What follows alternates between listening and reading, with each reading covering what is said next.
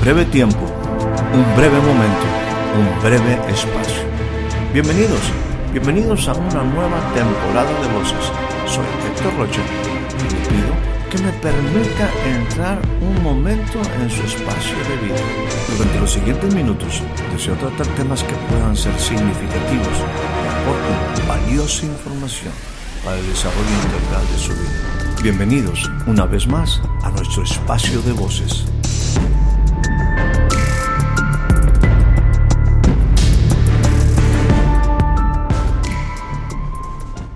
Recibe usted la más cordial bienvenida a este nuevo breve espacio de voces. La intención siempre será traer alguna información, algún pensamiento que sea útil para reflexión en su vida. El día de hoy estaremos teniendo una escritura inicial, la cual se encuentra en el Evangelio según San Mateo capítulo número 9, en su versículo número 9. Dice de esta manera, pasando Jesús de ahí, vio a un hombre llamado Mateo, que estaba sentado al banco de los tributos públicos, y le dijo, Sígueme. Y se levantó y le siguió.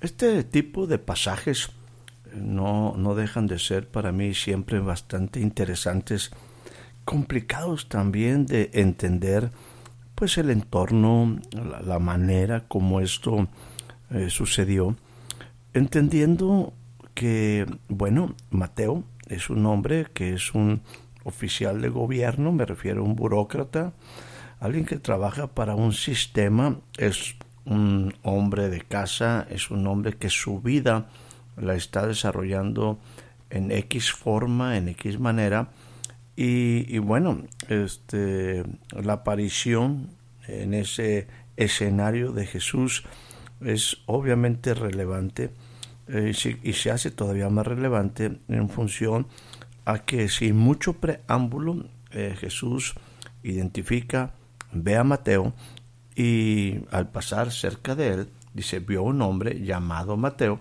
el cual estaba en sus labores, en sus responsabilidades y bueno, eh, yo creo que delante de gente también, dice, estaba en el banco de los tributos, un hombre que tenía, insisto, una responsabilidad.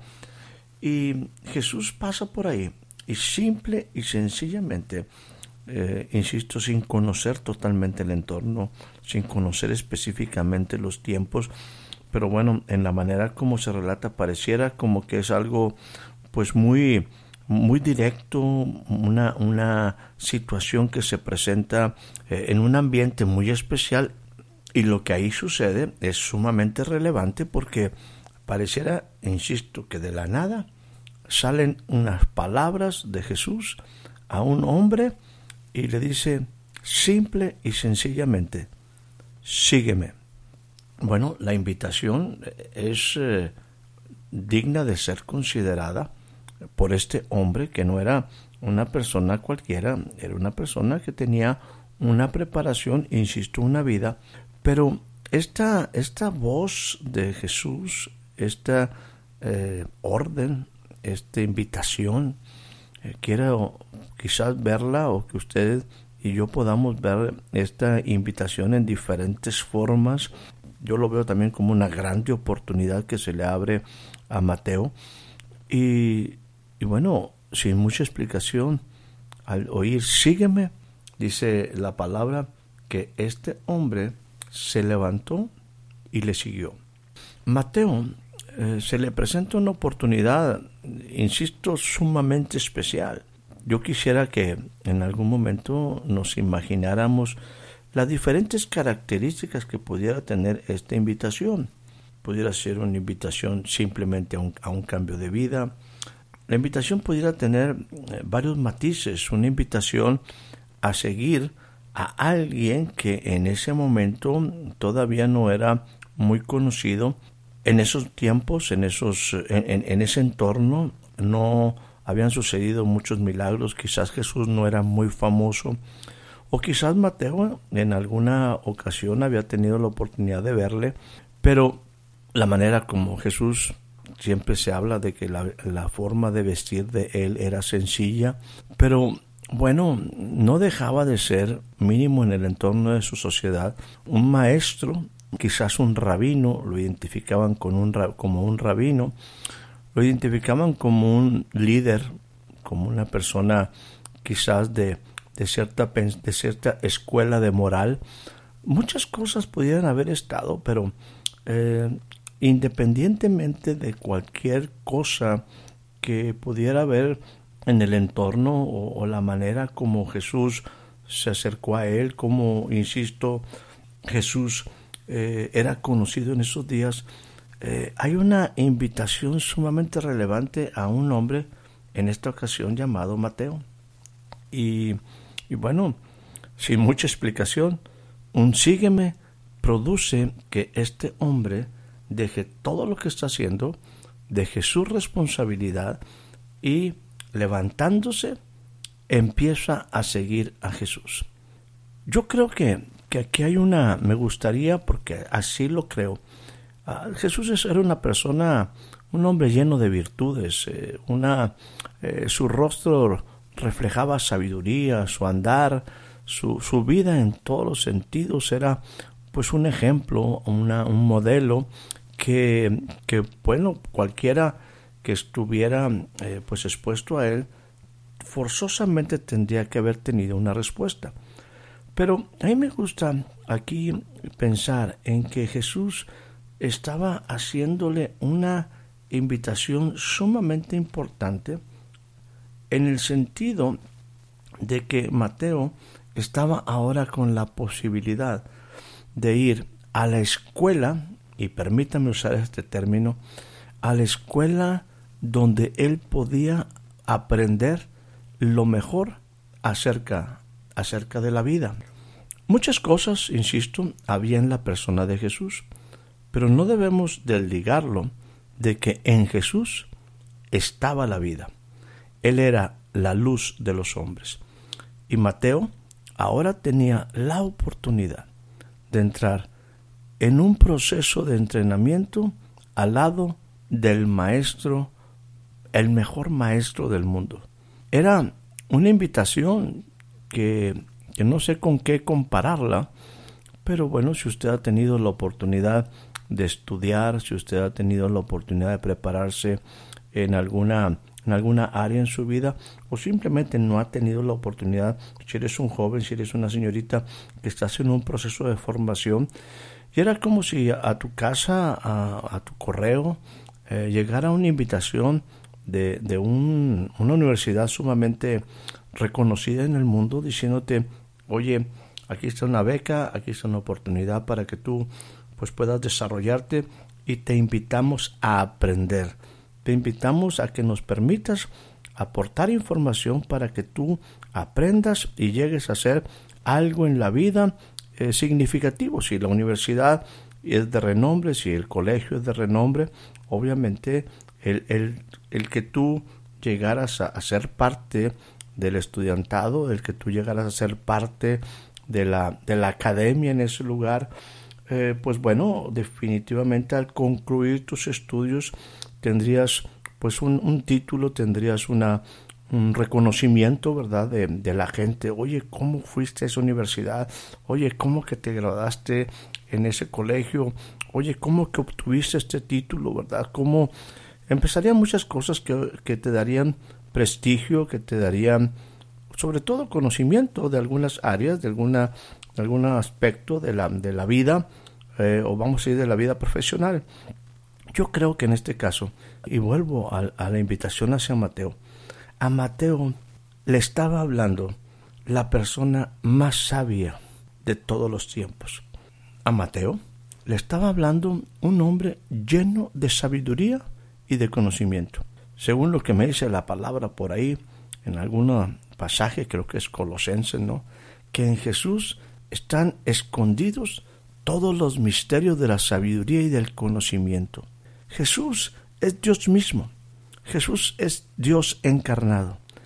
Y el cielo siempre ha tenido el interés en enseñarnos acerca de la vida, no de una religión, sino acerca de la vida. En el Génesis podemos encontrar cómo Dios invirtió mucho tiempo en preparar a ese hombre y a esa mujer para que ellos pudieran alcanzar la plenitud de la vida y no solamente alcanzar la plenitud de la vida, estuvieran preparados, enteramente preparados, para cumplir una obra al lado, al lado de su Creador. La información que se les proporcionó a ellos era relevante. Ellos eran como Dios, ellos tenían la sabiduría, tenían el conocimiento, porque fueron hechos a imagen de Dios, y ahora iban a ser instrumentos para extender el propósito de Dios para la misma humanidad en la tierra. Y bueno, eh, eh, Dios tenía que prepararlos. Es esa oportunidad de, de estar aprendiendo, aprendiendo de Dios. El hombre y la mujer no aprovecharon toda esa forma, ese tiempo cuando Dios vierte sobre ellos todo un conocimiento eh, en todos los aspectos para alcanzar una vida plena. Y pues bueno, usted y yo sabemos que, que el hombre desobedece eh, una orden directa de Dios y es eh, clave que usted y yo entendamos que, que Dios no actúa en una manera pues una reacción, sino que realmente Dios estuvo preparando, enseñando al hombre, enseñando a la mujer cuáles eran los principios, cómo, cómo la vida funcionaba correctamente, cómo era, una relación adecuada entre seres humanos, lo que podía suceder cuando estuvieran ellos expandiendo y teniendo poder, o sea, eh, en el aspecto de que ellos señorearían sobre la creación, las cosas, Dios estuvo, cómo, cómo eran las cosas agradables, gratas para Dios y que el hombre supiera que era grato y que era desagradable. Y bueno, también una sola ley en ese tiempo que era pues eh, el, que no comieran de cierto árbol. El hombre entendemos que desobedece. En ese momento, en ese tiempo, eh, sucede que al desobedecer el hombre se rompe una relación de, vida y una relación vital, una relación que era vital para el hombre, que era la relación con Dios, donde está la verdadera sabiduría y el verdadero conocimiento, la ciencia, todo, todo lo que el hombre necesita para una plena vida o para una vida plena. Y la verdad es que eh, el hombre pierde todo aquello, el hombre empieza a hacer las cosas a su manera, no bajo el consejo de Dios, no bajo la dirección de Dios, no con la intención de agradar a Dios, sino que empieza a vivir una vida paralela a la que Dios tenía para él y pues bueno con las consecuencias en las decisiones propias del hombre en el ejercicio de un libre albedrío que bueno es una vida eso, eso es el ejercicio de la voluntad del hombre en contra de la voluntad de Dios o los designios de Dios. Pasa el tiempo y encontramos una humanidad con las consecuencias de las decisiones de vivir alejado de Dios. Y aparece Jesús. Una vez más vemos la acción del cielo a favor de el hombre, de ese hombre que el Señor ha amado, de esa humanidad por la cual el Señor siempre ha estado al tanto de ella y de tal manera amó Dios a ese mundo que envió a su Hijo unigénito, para que ahora las personas tengan la oportunidad de, al creer en Él, de alcanzar la vida eterna desde el día de hoy. Y Jesús inicia su ministerio. Jesús es el verbo encarnado. En el principio era el verbo y el verbo era con Dios. El verbo, la acción de Dios, la palabra de Dios, eh, es, es Dios mismo. Ese verbo se encarnó y habitó entre nosotros y vimos su gloria, dice el, el apóstol, lleno de gracia y lleno de verdad. Bueno, ese hombre, ese hombre Dios, es el que ahora pasa cerca de Mateo. Y ese hombre lleno de gracia, lleno de verdad, ese hombre sabio, ese hombre santo, ese hombre que es el, hombre perfecto, el varón perfecto, pasa y le da una sola palabra a un hombre que está ocupado, a un hombre que lleva una vida, era un hombre que tenía una responsabilidad, una irresponsabilidad importante, lo que me habla de que quizás era un hombre de cierta edad, con cierta madurez, y, e insisto, con responsabilidades ante diferentes áreas eh, alrededor de él. Pero, pero cuando llega Jesús, escucha una voz que sacude toda su estructura, que sacude todo su ser. La vida de Mateo no podría haber sido jamás igual después de haber escuchado aquel sígueme. La vida de este hombre fue sacudida. Sus pensamientos pareciera que se evaporaron. Quizás alguien que pudiera haber estado en derredor de Mateo le puede haber dicho, oye, este, no pensaste tu decisión, oye, este, qué manera de reaccionar, qué te pasó, o sea, ¿estás seguro de lo que estás haciendo? Mateo, sin dudar, al escuchar sígueme, se levanta y deja todo y empieza a seguir a Jesús. Jesús es un maestro de vida. Y aquí yo quisiera de inmediato dejarte un pensamiento. No hay, no hay una escuela, una escuela que te enseñe vida. El único que te puede enseñar vida es aquel en el que estaba y está la vida. Y Mateo tenía ahora la oportunidad de aprender del maestro de vida, del maestro de justicia, de Dios mismo. Era una oportunidad inmejorable. Algunos eh, quisieran decir, bueno, pues a lo mejor Mateo era un gran pecador, era un hombre eh, pues que tenía muchos problemas, era un hombre que estaba fracasado, bueno, tantas cosas que pudieran estar alrededor de algo eh, que pudiera ser cierto en la vida de, de Mateo.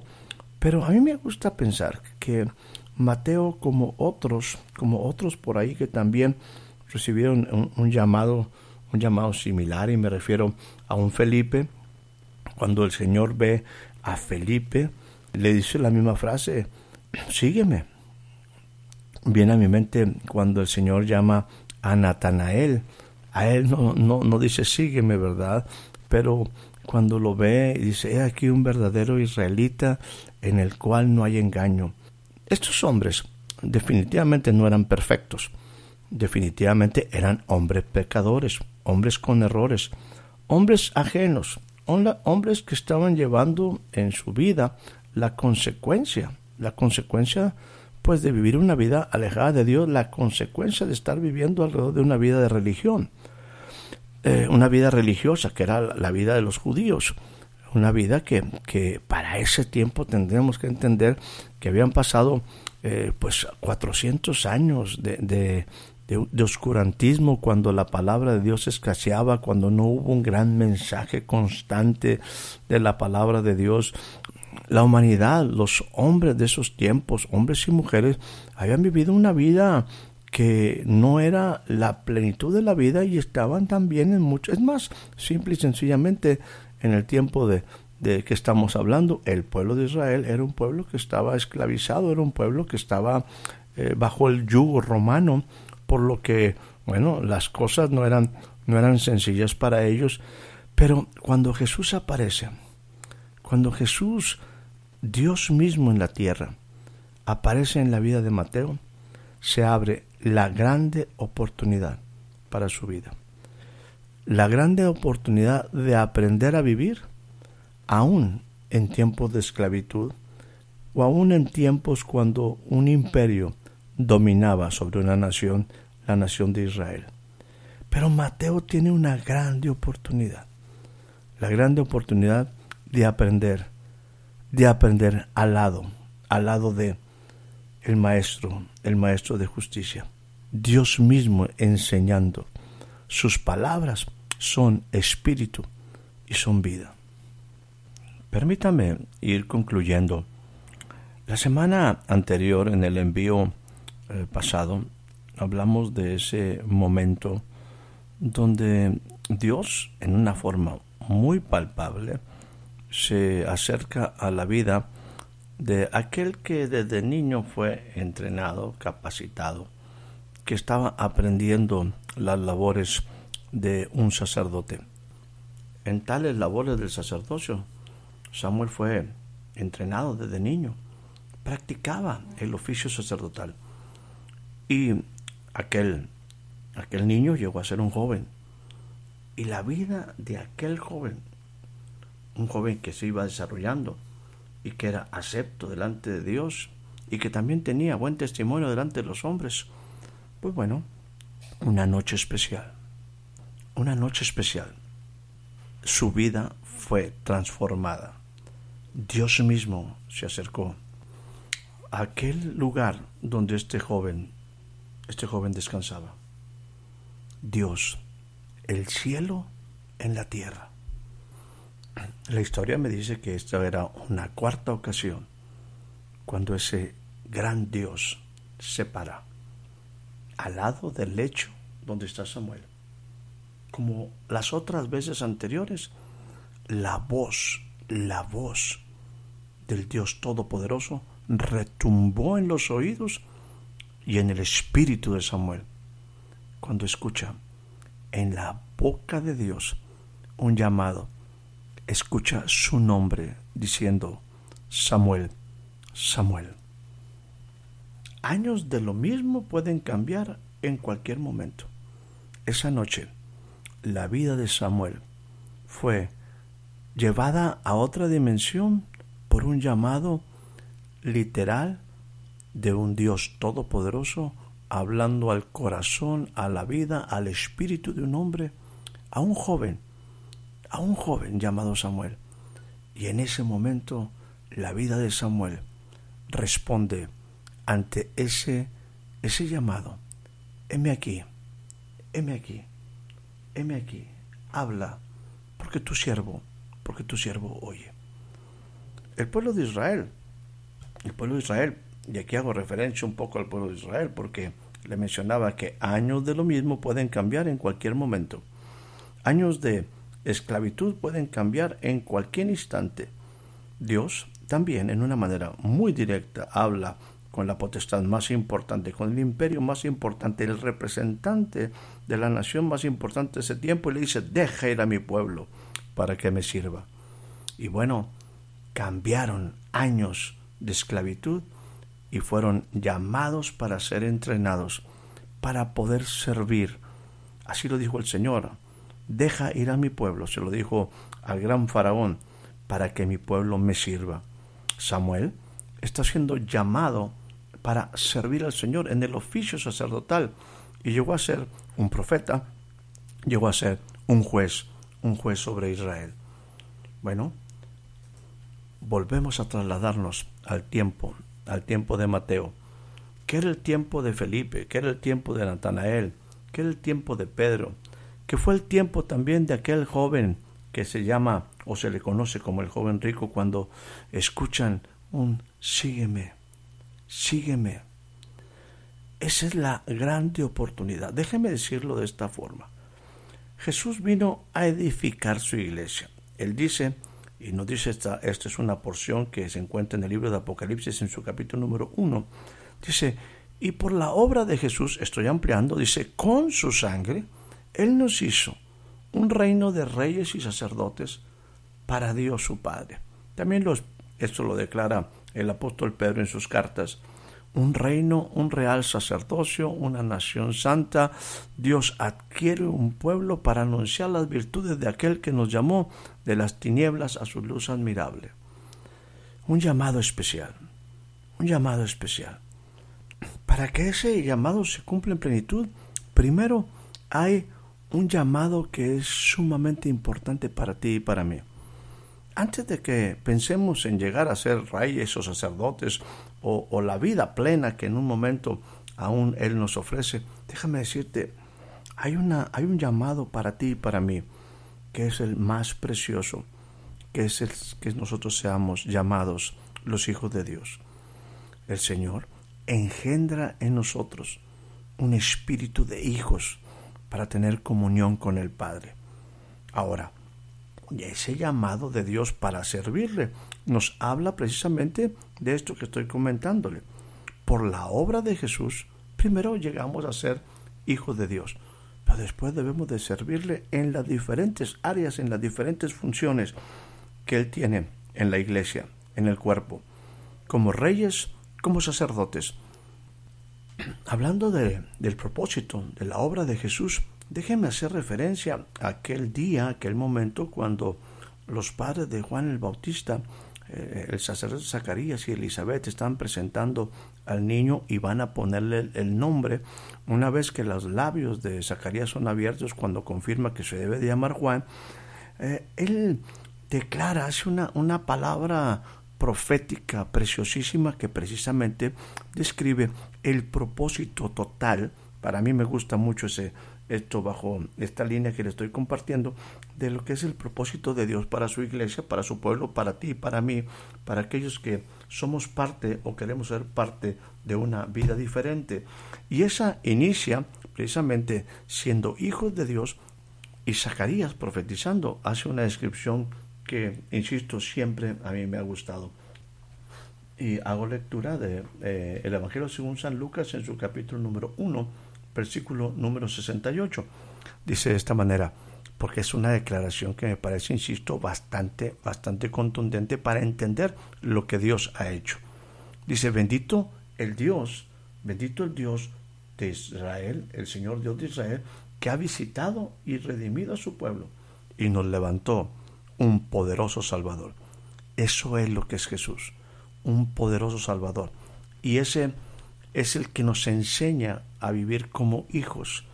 Por eso el sacerdote en su profecía dice, y nos levantó un poderoso Salvador en la casa de David su siervo. Me gusta pensar en este sentido como Dios nos manda la ayuda para que nosotros seamos capacitados, entrenados, y Dios levanta un poderoso Salvador. ¿Qué es lo que va a hacer ese poderoso Salvador? Y la Biblia me dice en este mismo capítulo, y algún día estaremos hablando más de esto, pero dice lo siguiente, versículo 71, salvación de nuestros enemigos y de la mano de todos los que nos aborrecieron, dice, del juramento que hizo Abraham nuestro Padre, que nos había de conceder, mire lo que dice aquí, que librados de nuestros enemigos, sin temor, le serviríamos en santidad y en justicia delante de Él todos los días de nuestra vida. Sí, ese es el propósito. Nos da vida, nos hace un llamado para ser sus hijos y nos llama a ser parte del reino de Dios y para ello levanta un poderoso Salvador. En nuestra casa, piénsalo, Dios levanta un poderoso Salvador para que yo, librado de los enemigos, librado de mis temores, pueda servirle en santidad y en justicia todos los días de mi vida. Bueno, déjame decirte, muchas cosas bellas pueden suceder en tu vida. Solamente tú y yo tenemos que mantener la expectativa. Y esa es mi oración en este día. Es mi oración en esta noche. Es mi oración en este tiempo. Que mantengas una expectativa. Una, una noche puede ser las cosas totalmente cambiadas. Una época puede ser totalmente afectada por la presencia real de Dios en tu vida. Una vida puede ser cambiada no solamente en una noche, en un día, como en el caso de Mateo, en tus labores diarias, en tus actividades normales, en tu vida cotidiana. Y de repente, el mismo Maestro, el poderoso Salvador, aquel que está lleno de gracia y de verdad, te dice, sígueme, sígueme. Y me gustaría decirte que esta es la más grande oportunidad de nuestra vida. Es la más grande oportunidad de aprender a un lado, caminando junto, junto al Maestro de vida, junto al precioso Jesús. Esta vida es un discipulado, un discipulado donde apreciamos, aquellos que apreciamos la vida, entendemos este llamado que Dios tiene para nosotros para alcanzar la vida, la vida en plenitud. De ti y de mí depende aprender, entender, responder al llamado de Dios sobre nuestra vida. Puede ser esta noche, puede ser a la luz del día, puede ser que se interrumpa tu vida cotidiana y escuches tu nombre o la voz del Maestro diciéndome, sígueme a una vida total, a una vida con propósito. Que tengas una excelente noche, que tengas una excelente tarde, un excelente día. Espero haya disfrutado de este breve espacio de voces. Soy Héctor Rocha. Hasta la próxima.